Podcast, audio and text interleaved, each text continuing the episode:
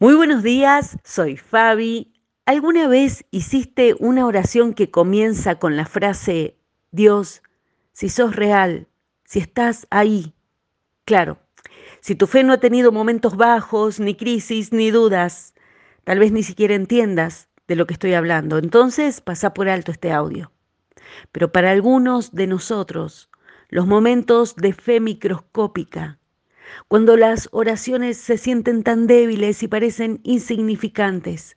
Escuchar la frase confía hasta que lo logres, fe hasta que veas aunque sea un centímetro de crecimiento en medio de tu espera, son muchas veces las que nos han llevado a los brazos del Padre.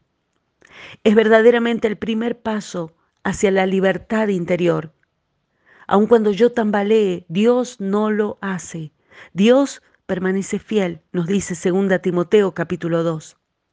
Y en Mateo capítulo 17 el Señor Jesucristo dice, les digo la verdad, si tuvieran fe, aunque fuera tan pequeña como una semilla de mostaza, podrían decirle a esta montaña, movete de aquí hasta allá, y la montaña se movería.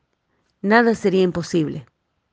Las historias de fe real siempre saben que Dios sabe cómo hacer algo especial y poderoso con muy poco. De otra manera, si lo grandioso partiera de nosotros, ¿de quién sería el reconocimiento de ese poder?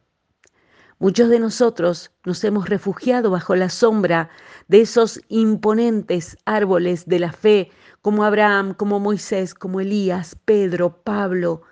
Sin embargo, cuando leemos sus historias detenidamente, ellos también tuvieron sus propias humildes semillas, porque más importante que el tamaño de mi semilla es el tamaño de mi Dios.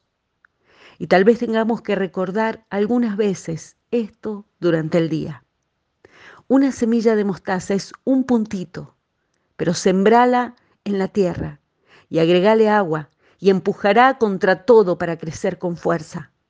Las probabilidades están en contra de esa pequeña semilla, pero es que no es el poder de la semilla.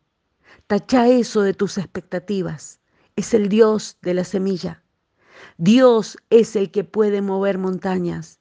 Dios me está diciendo especialmente en estos días, hey, Fabi, hija, dame esa semilla pequeña. Puedo hacer algo con eso, lo prometo. Y entonces soltamos y comenzamos a escuchar un movimiento y los caminos comienzan a abrirse, y los desiertos florecen, y los gigantes caen, y las montañas se mueven. Que así sea, en su poderoso nombre. Amén.